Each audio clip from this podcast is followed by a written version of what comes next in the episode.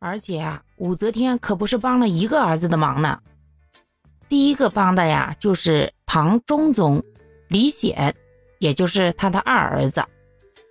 而且唐高宗李治啊，那对武则天相当的真爱呀。要说知妻莫若夫呢，人家就知道啊，他这媳妇儿别的都不爱，就爱权力。所以啊，临终遗诏，太子李显当了皇上以后啊，军国大事。凡有不能裁决的，都由天后，也就是他媳妇儿武则天来决定。这一手整得漂亮吧？就让我们武则天同学啊，名正言顺的继续管理国家了。从这一点上看呀，这李治同学不管国家治理的咋样，但是对人家小武同学那是相当的好呀。